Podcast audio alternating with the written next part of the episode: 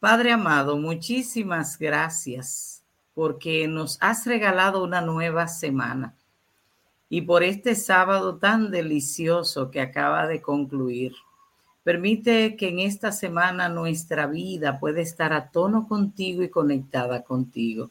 Bendice a todos los participantes de este grupo, a todos quienes están conectados en esta hora y aquellos que nos escucharán en diferido de alguna manera en alguna parte del mundo.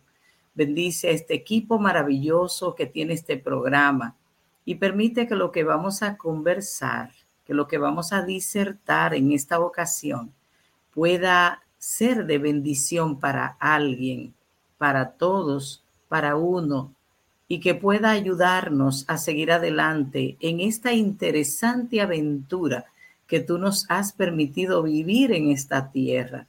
Gracias, Señor, que cada uno de los participantes podamos descubrir la misión para la cual tú nos has llamado. Por Jesús. Amén. Señores, eh, no sé si alguna vez usted se ha detenido a pensar como mujer, como hombre, como joven, como señorita, ¿para qué nació en este mundo? Ustedes sabían que una de las cosas más difíciles que tiene la gente por responder es, ¿qué importancia tengo yo en este mundo? ¿Qué importancia tengo yo en esta sociedad? ¿Qué importancia tengo yo en mi familia? Sabía que los consultorios de los psiquiatras, de los psicólogos, de los profesionales de la salud mental y de profesionales de la salud en otro aspecto, están llenos de personas que tienen sencillamente enfermedades emocionales, situaciones emocionales que no saben para qué nacieron este mundo, sencillamente por medio de todas las dificultades que han experimentado en esta vida, ellos mismos y ellas mismas no entienden por qué están aquí.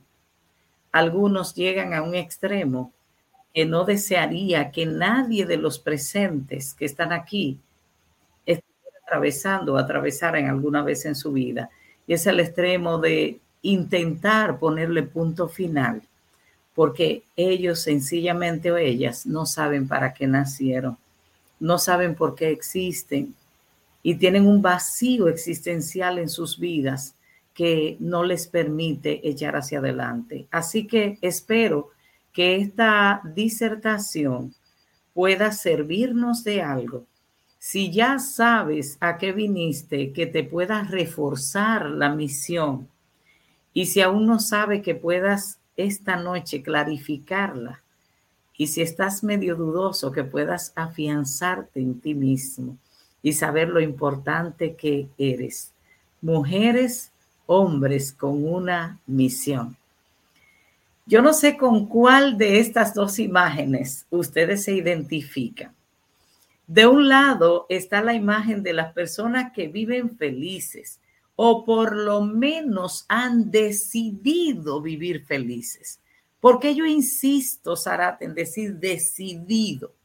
Porque a diferencia de lo que piensan muchas personas, la felicidad, la alegría, tiene que ver, además de unos componentes internos, tiene que ver con una decisión. Tú puedes estar atravesando una situación difícil, pero tú puedes decidir con la ayuda de Dios sobrepasar esa situación y aún así echar adelante. O puedes también identificarte con la imagen segunda, me siento amargado, me siento amargada, me siento vacío y a veces la gente te mira, te puede poner cosméticos, puede aparentar una felicidad, pero en el fondo de tu corazón, en el fondo de tu mente, tú eres una persona amargada. Tú eres una persona insatisfecha. Tú eres una persona infeliz. No sé con cuál de las dos imágenes se identifican y esperaría que se identifiquen con la felicidad a pesar de las circunstancias que puedan estar atravesando. Hoy, hoy, yo quiero hacerte una pregunta trascendental a ti. No piense en el que no se conectó. No pienses en alguien que, oye, me parece que esa persona tenía que estar aquí. Porque somos muy dados a siempre pensar en otros cuando realmente se nos está hablando a nosotros. Yo quiero hablarme a mí misma. Y quiero preguntarme, Alejandra, ¿qué planes tienes para tu vida? Y como el tiempo apremia, yo quiero que ustedes lo tengan en su mente. Lo hacemos como dinámica conversando entre dos a tres personas, pero como estamos virtualmente, yo quiero que converses contigo mismo o contigo misma, o si tienes a alguien en tu casa, hazle esta pregunta durante un minuto. Pueden conversar ahí mientras yo estoy hablando. ¿Qué planes tengo para mi vida? Hay personas y en mi caso específico, maestra por más de 35 años, increíble, pero cierto, yo le he preguntado a muchos estudiantes a lo largo de mi vida, ¿qué planes tiene para tu vida? Y algunos me responden, pero he encontrado estudiantes que dicen, yo no sé. Me encantan las graduaciones de high school o, eh, en este caso nuestro, dominicana, sexo de secundaria porque cuando voy entregándole el diploma a los jóvenes, yo les pregunto a ellos, a ellos y le digo, ¿qué vas a estudiar? La mayoría me dice lo que va a estudiar, pero he encontrado algunos jóvenes que me dicen, yo no sé. Y yo le he dicho, te regalo la hora que sigue antes que termine la graduación para que tú puedas pensar lo que quieres hacer con tu vida.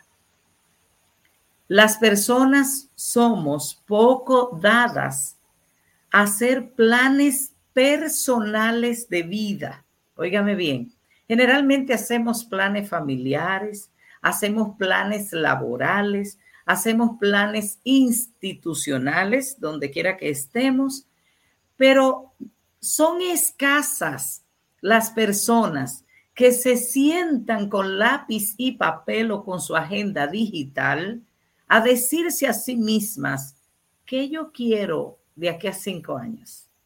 ¿Qué yo quiero de aquí a diez años? ¿Dónde quiero estar? ¿Qué es lo que quiero hacer? ¿Detrás de qué estoy yendo? Y si alguien aquí en el grupo hace y tiene este hábito, yo lo felicito o la felicito.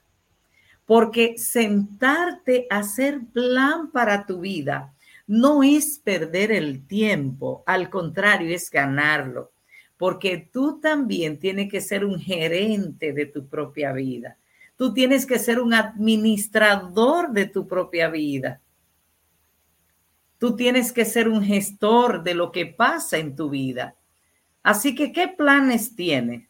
Si pudiste responder esta pregunta, te felicito. Ahora yo quiero invitarles a ustedes a un paseo imaginario a los tiempos antiguos para que nosotros miremos diferentes mujeres.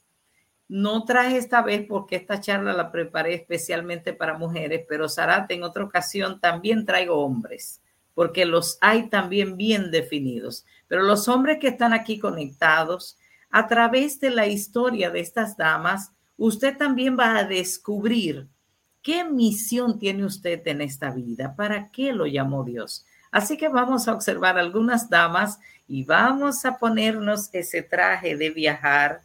Vamos a viajar en avión porque al lugar donde vamos está lejos de acá, lejos de donde tú estás. Acomódense bien imaginariamente, abróchense sus cinturones porque vamos a un paseo por una galería de mujeres que descubrieron cuál era la misión de sus vidas. Y esto puede ayudarnos a nosotros. Aquí tenemos la primera mujer.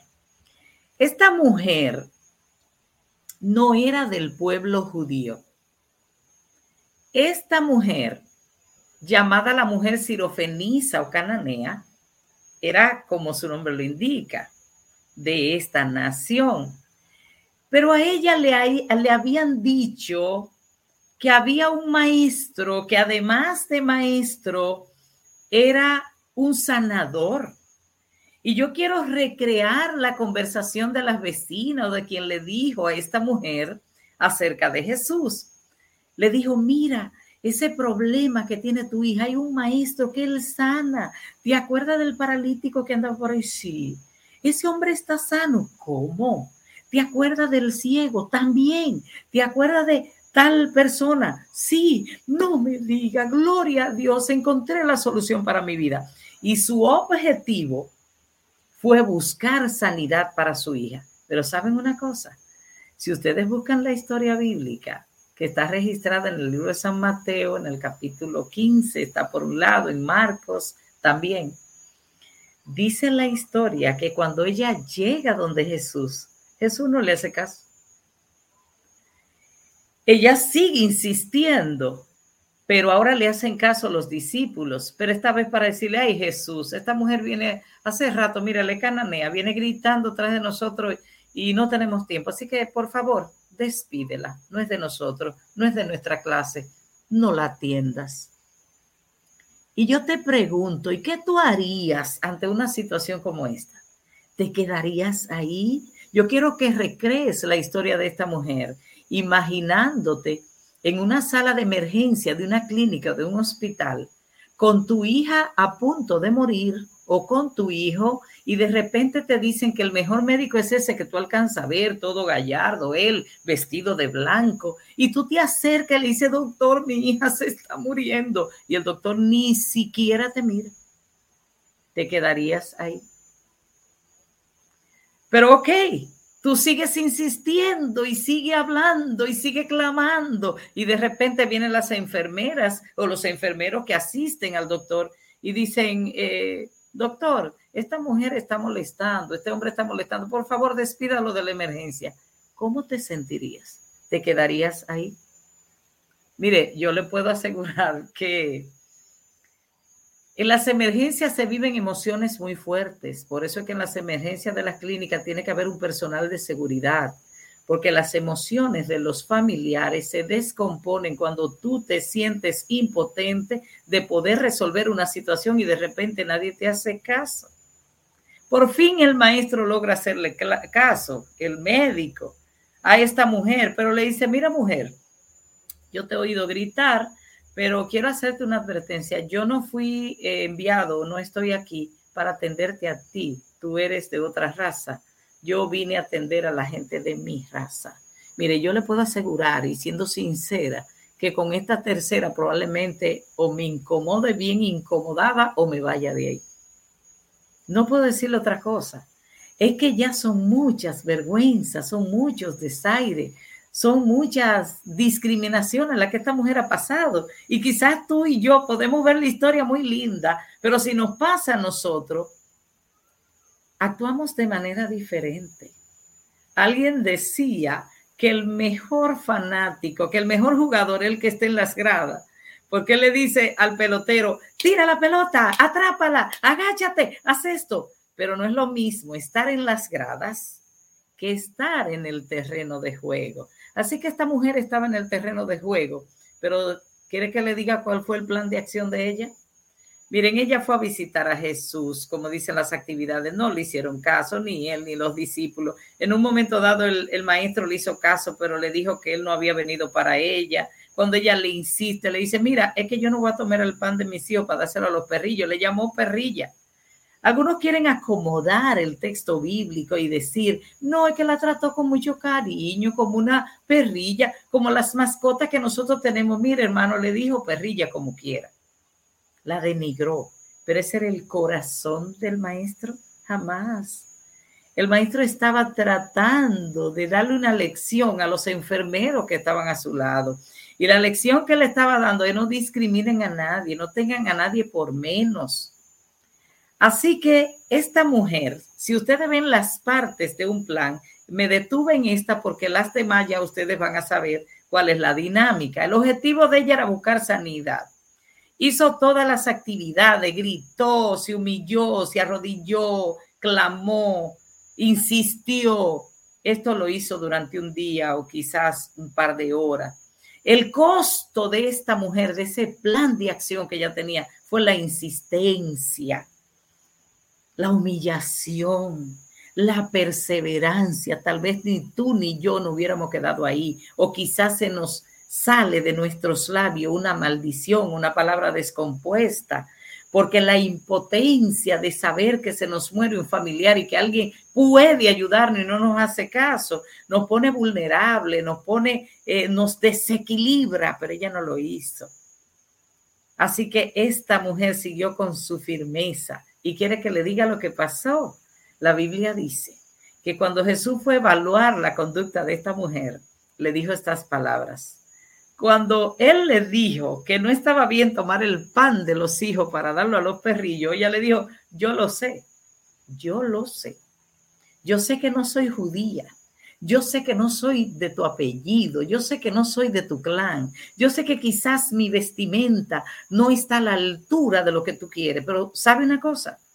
Una cosa sí yo sé, le dijo la mujer, que hasta los perrillos comen de las migajas que caen, de la mesa de los señores. En otras palabras, ella le dijo, mira, yo no quiero que tú me des nada especial, pero yo confío tanto en ti. Yo creo tanto en ti a pesar de los desprecios que tú y tus enfermeros me han dado, tus discípulos, que nada más que tú me dé una migaja, dame un poquitito, no me dé mucho acomoda, no me acomodes mucho dame algo, que eso, ese algo, por ínfimo que sea, va a ser suficiente para yo calmar la ansiedad de una madre que tiene una hija enferma. ¿Y sabe cuál fue la evaluación de Jesús? Grande es tu fe. Mujer, grande es tu fe. Sea hecho como quieras. Y entonces en ese instante, cuando ella regresó a su casa, encontró que la misión que ella había ido a realizar que su plan de acción se había cumplido. La misión de esta mujer no solo fue obtener la sanidad de su hija, sino provocar que el maestro le diera la mayor lección a los discípulos, que a nadie discriminaran, que él vino y es suficiente para salvar a todos, no importa la raza, el estatus social, la condición. Hoy es recordada la mujer sirofenisa, mujer cananea, como una mujer de fe. Mujeres, hombres con una misión. Te presento ahora otra y ya solo voy a leer. Eh, hice un plan de acción de cada una de ellas y mientras yo digo el plan de acción, tú puedes tomar lápiz y papel y decir, pero ¿cuál es el objetivo que yo tengo en mi vida? ¿Qué yo voy a hacer para eso? ¿Quiénes van a ser los responsables de ayudarme a lograr ese objetivo? ¿Qué me va a costar eso? ¿Cuál va a ser mi cronograma, el tiempo que voy a dedicar para lograr eso que quiero?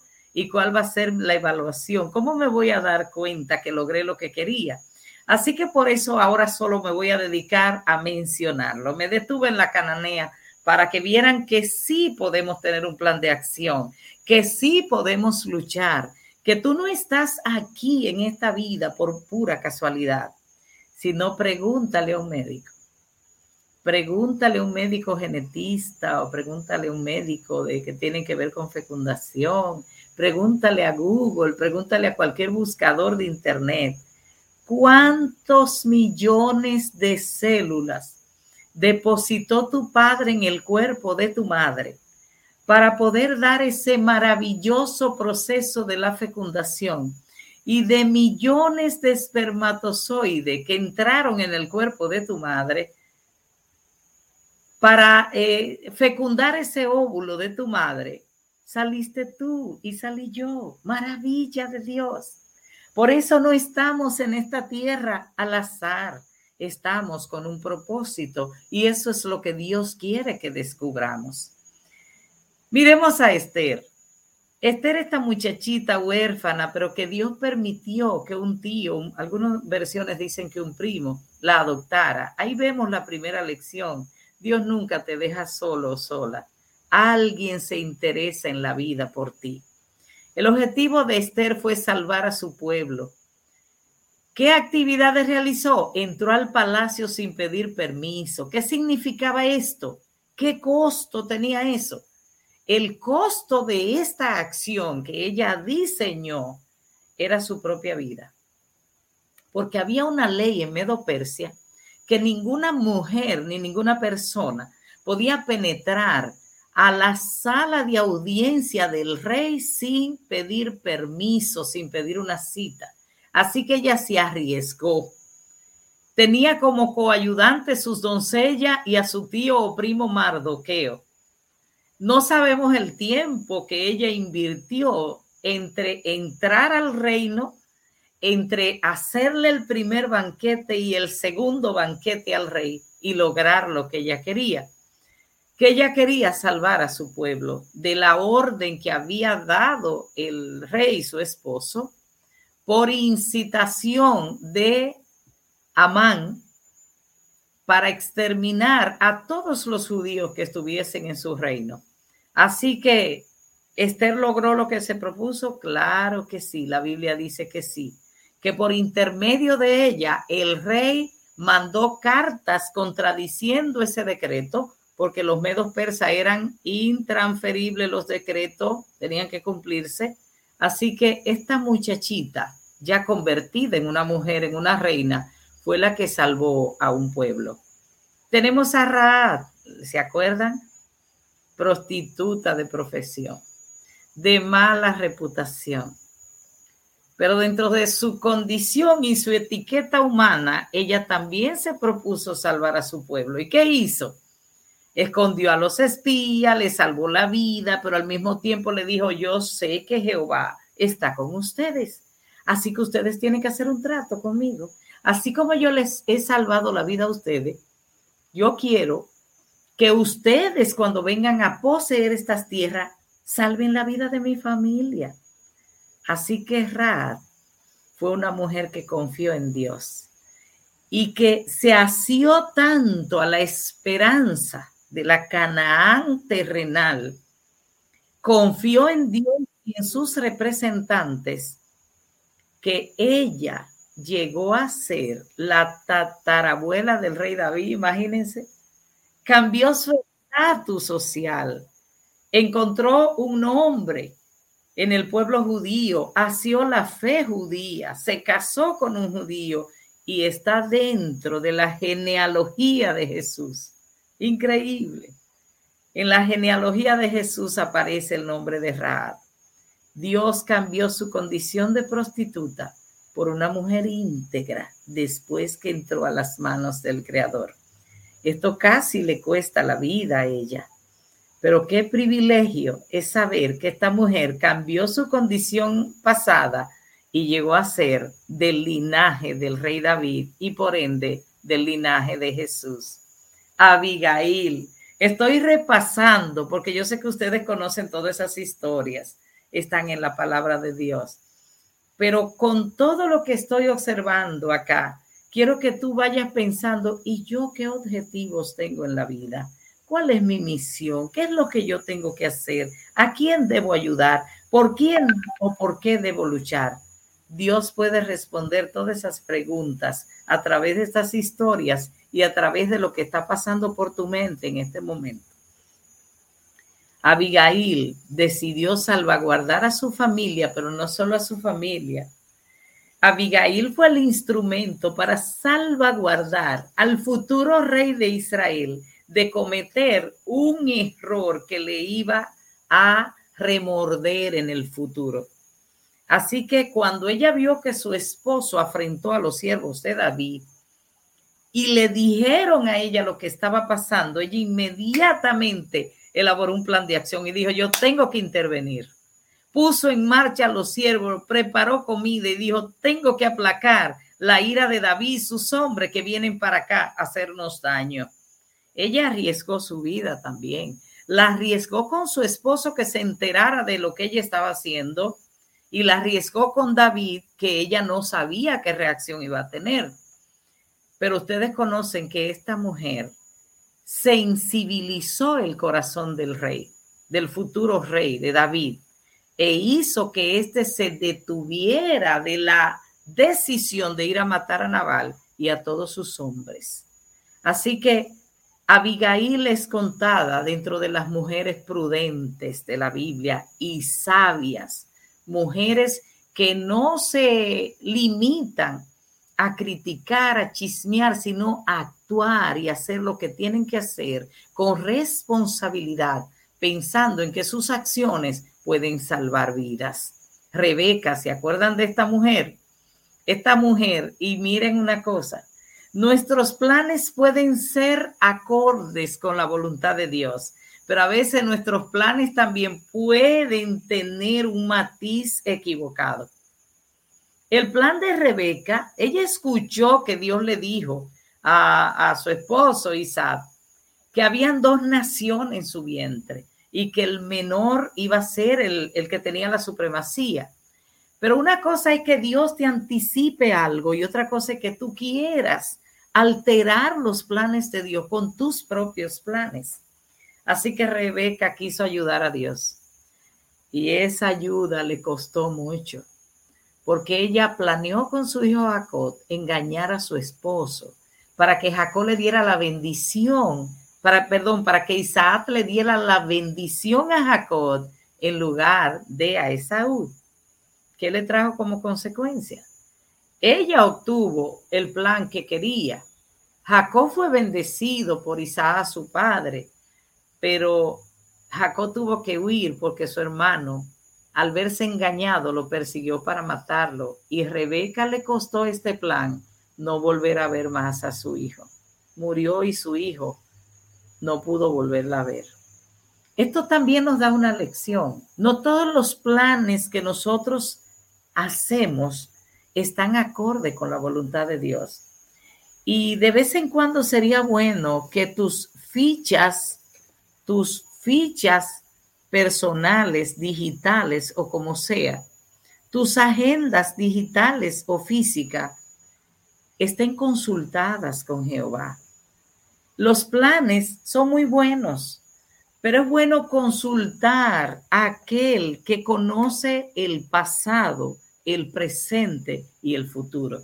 Rebeca no consultó a Dios. Y Rebeca vio que ya iba Isaac a bendecir a Esaú y quiso ayudar. A veces cuando nuestros planes se interponen a los planes de Dios, cometemos un disparate. A veces no nos va bien, pero aún así, qué bonito es saber que el Dios que nos conoce, que nos ha creado, puede enderezar aún nuestros planes torcidos, que Él puede ayudarnos a enderezar nuestros caminos, como ustedes conocen la historia. Tenemos a Débora, me encanta Débora, una mujer guerrillera de acción. Ella motivó a Barak, quien era el capitán del ejército, y le dijo, vete, que Jehová estará contigo. Y entonces Barak sintió un poquito de temor y le dijo, no, si tú vas conmigo. Y ella le dijo, mira, no te acobardes, vete. Y entonces Bará dijo, no, si tú no vas conmigo, yo no voy. Y ella le dijo, ay, esa cobardía, Bará, te va a costar algo. Y es que el triunfo que Dios quería darte a ti, se lo va a dar a una mujer. Y qué bonito es ver la historia en los jueces de Débora, una de las juezas de Israel, y sobre todo de Yael, una mujer valiente que clavó una estaca en la sienes de Císara, un hombre que había asediado y maltratado al pueblo de Israel, dándonos así un ejemplo de valentía. Cuando las cosas están en desacuerdo con la voluntad de Dios, nosotros tenemos que levantarnos como mujeres, como hombres valientes, para defender la verdad. A veces nosotros queremos camuflajearnos en el miedo, a veces queremos escondernos en el miedo. A veces queremos que otra persona sea quien vaya adelante cuando Dios nos escogió a nosotros para ser los paladines de la defensa de la verdad en el trabajo, en la familia, en el vecindario. Y a veces queremos ocultar esa cara de fe que tenemos. Y la gente ni siquiera sabe que nosotros somos cristianos, porque no nos interesa que nos identifiquen. Pues Débora le dijo, tiene que identificarte como un soldado de Jehová, o si no, Jehová le dará el triunfo a otra persona y admiro mucho a Yael, porque Yael vio llegar al enemigo y no se asustó, sino que confió en Jehová y le pidió valor y dijo, si lo ha traído en mis manos, yo lo voy a destruir. Cualquier enemigo, cualquier situación difícil que llegue a tu vida y que tú puedas desbaratarla, hazlo en el nombre de Jehová. No te acobardes jamás. haz un plan de acción que te pueda ayudar a que eso se logre a través de tu intermedio, seas tu hombre, mujer, sea tú de influencia o no influencia. Dios te llama a una misión y debes cumplirla. Tenemos a Raquel. Me encanta amorosamente la historia de, de Raquel y de Jacob. Su amor fue un amor tan accidentado que él tuvo que trabajar 14 años por ese amor. Y déjeme decirle que no veo otro amor con qué compararlo así, en un amor entre un hombre y una mujer, que esté salpicado por tantas situaciones, pero él siempre la amó y ella lo amó también. A ella le costó también muy alto porque ella murió a destiempo, a él también, pero ese amor está en los anales de la Biblia como un amor bien bonito entre un hombre y una mujer. Así que ustedes pueden leer la historia. Tenemos también a Noemí. Ustedes saben que Noemí fue una guerrillera, se fue a Moab con su esposo, pero de allá vino sin esposo, sin hijo, pero con una nuera la cual ella había inspirado. Noemí se propuso ser una suegra diferente Noemí se propuso regresar a su tierra y buscar mejor vida y no ser una suegra de aquellas que se entrometen en la vida de sus hijos y de sus nueras o de sus yernos para hacerles la vida imposible. Tan buena fue Noemí que ninguna de sus nueras querían dejarla. Y hubo una de ellas que se devolvió, ella la convenció, pero otra le dijo, mira, yo no te dejo de ninguna manera. A través de ti yo he conocido el amor de Dios. Así que no me ruegues que te deje ni me aparte de ti, porque donde tú vayas yo voy. Tu pueblo será mi pueblo y tu Dios será mi Dios. ¿Quieren que le diga algo? Al igual que Raad, el nombre de Ruth, la nuera de Noemí, está también en la genealogía de Jesús. Después de pasar de un pueblo que odiaba a los judíos y que tiene un origen incestuoso, muy oscuro, esta mujer es una mujer que está reconocida en la historia como una mujer. Eh, bueno, fue la, abuela de, David, casó con vos, el padre de Isaí. Así, es interesante la historia, al igual que la historia de Raad, pero muy reconocida es Noemí, quien fue su suegra. Hoy la reconocemos. María Magdalena, la conocen. María Magdalena era de Betania su vida no iba acorde con la voluntad de Dios, pero su vida cambió cuando se encontró con Jesús. Y ella formó un plan. Y ella dijo, como Jesús dice que va a morir, yo quiero ungir sus pies.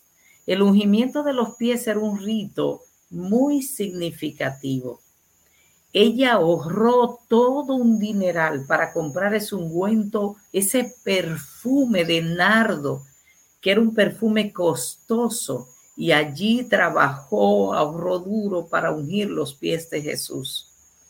Y ante las miradas de aquellos que la criticaban y decían que eso era un desperdicio, Jesús reconoció y dijo, esta mujer tiene una fe grande en mí. Y es una mujer privilegiada y lo que ella ha hecho se contará en la Biblia, se contará por los siglos de los siglos, este acto de bondad que ella tuvo con el Salvador.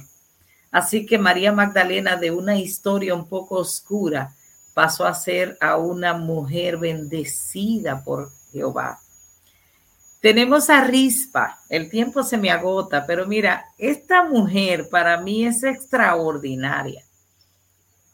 Yo no voy a hablar mucho de ella, pero ustedes lo pueden buscar en segundo libro de Samuel, en el capítulo 21 y los versos del 1 al 14. Esta mujer era concubina de Saúl. Y ante la guerra mataron a sus hijos y lo colgaron en cruces ahí. Y esta mujer pasó varios meses, mañana, tarde y noche, con un lienzo, espantando las aves carroñeras que venían a dañar los cuerpos de sus hijos. Qué triste la historia de ella, pero este es el, ejemplo de una madre que lucha por sus hijos, no importa la circunstancia que tenga, si están presos, si están esto. Sus hijos estaban ahí crucificados y esta mujer dijo, yo quiero darle digna sepultura a mis hijos. Cuando David se enteró de lo que esta mujer había hecho, y lo pueden leer en el texto, dijo, wow, qué mujer. Y mandó a bajar los cuerpos de allí, mandó a darle sepultura digna. Y hoy, aunque no es muy mencionada por muchas personas, yo poco oigo predicar de ella, la historia bíblica narra también esta mujer y la elogia a Rispa, una mujer valiente que cuidó de su familia, hasta el último momento, defensora decidida de sus hijos, sacrificada y aguerrida. Lean su historia en segundo Samuel, capítulo 21, versos del 1 al 14. Loida. Esta mujer era la abuela de Timoteo, uno de los pastores en la época del apóstol Pablo. Ella se propuso educar a su nieto conforme a las escrituras y lo logró el apóstol Pablo dice, yo reconozco la fe que está en ti, que te fue infundada por tu abuela Loida y tu madre Unice. Una abuela no consentidora, sino educadora, instructora. Hoy Loida es reconocida por eso en la palabra de Dios. Y tengo una mujer aquí que es extraordinaria. ¿Se acuerdan de María, la madre de Jesús? una muchacha de escasos recursos, pero temerosa de Dios, que cuando el Espíritu Santo a través de un ángel vino a hablarle, le dijo, tú has sido la elegida por Dios para una misión muy especial. Ella no dijo, Señor, yo no voy a hacer eso. Ahorita todo el mundo me va a decir que yo eh, fui infiel a mi prometido. No, no, no, no, nada de eso. Qué bonito es que esta mujer decidió ser el instrumento de Dios para traer salvación a la humanidad, para traer al Salvador del mundo. Y ella no fue quien trajo la salvación, ella trajo al Salvador. Y ella automáticamente se denomina aquí la sierva del Señor. Hágase conforme a tu voluntad. Yo quiero en la tierra nueva, cuando Jesús levante a todos los santos, cuando Jesús levante a esta santa mujer y a todo lo que fueron instrumentos de él, yo quiero encontrarme con María. Yo quiero darle un abrazo a esta santa mujer que aunque pecadora reconoció que ella debía confiar en su Hijo Jesús, le entregó su vida a Jesús, fue un instrumento del cielo y la vamos a ver allí, vamos a estar con ella en la patria celestial. María es hoy reconocida como una gran mujer. La Biblia la llama que fue una mujer bendita entre todas, porque en su seno, en su vientre, se alojó a través del Espíritu Santo el Salvador de toda la humanidad. Y ahora yo quiero cerrar este programa, pero no lo puedo cerrar sin antes decirle esto. Un plan de acción de vida tiene algunas partes y ustedes vieron que le mencioné rápidamente a cada mujer. De cada una de ellas yo pude hablar hasta 15 minutos, pero nos vamos muy tarde de aquí y ese no es el propósito. Pero ahora yo quiero preguntarte a ti, ¿cuál es tu plan de acción? Tú tienes que tener un plan de acción personal, tú tienes que tener objetivos claros que alcanzar, llámele objetivo, llámele metas, llámele propósito, no importa el nombre, el objetivo, las metas, el propósito es lo que tú quieres alcanzar, a donde tú quieres llegar. Las actividades son las acciones que tú vas a realizar para lograr eso. Ay, yo quiero lograr que mi familia toda sea cristiana. Pues entonces escribe ese propósito. Escribe qué tú vas a hacer. No ataques a tu familia. Sé muy amorosa, muy amoroso con tu familia. No le quieras imponer cuestiones ni costumbres religiosas a la fuerza. Proponte con amor compartir con tu familia, hacerle el bien, atraerlos, llevarle visita, invitarlos. O sea, haz un plan de acción. Si tu plan que tienes en la vida es alcanzar una carrera, escribe. Yo quiero ser abogado, licenciado, doctor, eh, hacer un curso eh, vocacional, aprender algo, aprender un idioma. El cerebro humano a través de la neurociencia, la cual ha descubierto que es mentira, dije que el cerebro se van quemando las neuronas y usted ya no aprende y se va. Tu cerebro es capaz de aprender hasta los últimos minutos de tu vida si no está atrofiado. Así que puedes aprender, puedes tener un objetivo también profesional, puedes tener un objetivo laboral, puede ser con tu, en tu trabajo, puedes tener un objetivo de adquirir una casa, un carro. Escribe tus metas. Las personas exitosas escriben sus metas. Jesús nos ha mandado a escribir nuestras metas, a sentarnos, a planificar. Tú tienes que colocar quién va a ser el responsable, tú mismo o las personas que te van a ayudar a lograr esas metas. También tienes que calcular el costo. ¿Saben que Jesús decía, ¿y quién que va a hacer una torre no se sienta primero a calcular? No vaya a ser que después de repente digan, ay, esta la dejo por mitad. Hasta Jesús nos dio un principio de planificación. Siéntate a ver cuánto te va a costar eso que tú quieres. Pero también tenemos que contar con recursos. Hay recursos humanos, hay recursos tecnológicos, hay recursos económicos. Así que siéntate, ¿qué es lo que necesita? También tiene que ver el cronograma. Los planes que se dejan al tiempo no se logran. A los planes hay que ponerle fecha y decir, para tal tiempo yo quiero alcanzar esto. Y por supuesto, hay que hacer un acto que hacemos todos los maestros y los buenos planificadores y es evaluar si hemos alcanzado eso que nos propusimos. ¿Qué te parece? ¿Puedes tener un plan de acción de vida? ¿Puedes escribir tus metas? Yo te recomiendo como maestra y planificadora que no escribas demasiado. Hay gente que el 31 de diciembre o el 1 de enero escriben un montón de cosas que ni ellos mismos saben si la van a lograr. Es bueno en la planificación ser objetivo y saber qué cosa quiero alcanzar y las posibilidades de alcanzarlas. Y esto nos da también seguridad de que cuando alcanzamos una meta, entonces tenemos más ánimo de seguir a la siguiente meta. Yo te pregunto, hombre o mujer que nos está escuchando, joven o señorita, niño o niña, ¿tienes realmente un plan de acción para tu vida? Déjeme decirle que desde que estudié en la Escuela Normal Emilio Prudón, mis primeros años de estudios eh, de educación, eh, con apenas 15 años de edad, de 15 a 17 años, eh, aprendí con mis maestros a planificarme. Desde ese tiempo escribo mis metas. En estos días encontré unas metas que había escrito desde el año 1992. Ha llovido mucho de ese tiempo para acá. Y encontré esto y comencé a repasar. ¿Saben cuántas metas había escrito para aquella ocasión? Siete. De las siete, por la gracia de Dios, logré alcanzar tres.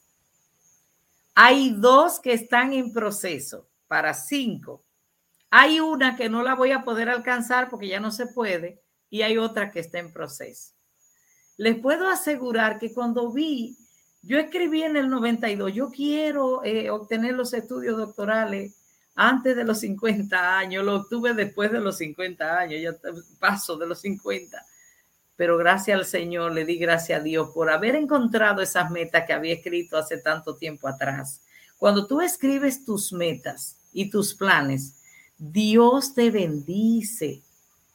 El Señor está contigo, el Señor le encanta que sus hijos planifiquen y el Señor le encanta darle sabiduría, le encanta darle recursos, le encanta darle fe, le encanta darle salud para que nosotros podamos alcanzar las metas que nos hemos propuesto, por supuesto, que sean conforme a su santa y divina voluntad porque como le dije, Rebeca se propuso una meta que iba en contra de la voluntad de Dios y le costó mucho. Hay planes que no son acorde con la voluntad de Dios. Así que esta noche mi motivación para ti es, Dios te ha traído al mundo con una misión. Tú no estás aquí por casualidad. Es posible que no tengas todos los talentos y todos los dones que tienen las personas que te rodean pero Dios a nadie dejó sin algo, sin un talento. A nadie dejó sin un don. Así que hoy es una buena oportunidad para que tú descubras para qué tú eres bueno, para qué tú eres buena. Para que tú descubras cuántas bendiciones tú le puedes llevar a tu familia, a tus compañeros de labor, a los colaboradores de tu empresa, a ese capital humano que trabaja contigo. Tú puedes también descubrir cómo puede ser bendición para tu iglesia, cómo puede ser bendición para tu propia vida. No te quedes tranquilo, tranquila, no te quedes callado. Busca ayuda, escribe tus planes. No importa. Dice que más vale tinta borrosa que mente brillante. Hay gente que dice, yo los tengo todos ahí. No, tómate tiempo. Jesús dejó la Biblia escrita para que nosotros miráramos en esa escritura y cada día pudiéramos leer y requete leer. Tú puedes escribir tus planes y así los mira, los modifica. La planificación no debe ser estricta e inflexible. Los que saben de planificación dicen que esta puede ser flexible, tú la puedes modificar, pero tienes que modificarla a partir de haberla realizado. Así que yo te animo en esta noche a que escribas tus planes, a que escribas tus metas, a que no te canses de luchar, hasta que Cristo venga, hasta que la muerte nos ponga a dormir. Podemos tener planes de acción y Dios se va a sentir muy feliz de colaborar con nosotros y de ayudar a lograrlo. Tú viniste a este mundo con una misión de albergar en tu corazón a Cristo Jesús, de recibir la salvación que Él te da, pero no dejarla allí guardada en tu mente y tu corazón, pero sí también compartirla con otros, para que en el cielo celebremos con el gran planificador, el gran autor de nuestra misión en la vida, nuestro amado Maestro Cristo Jesús.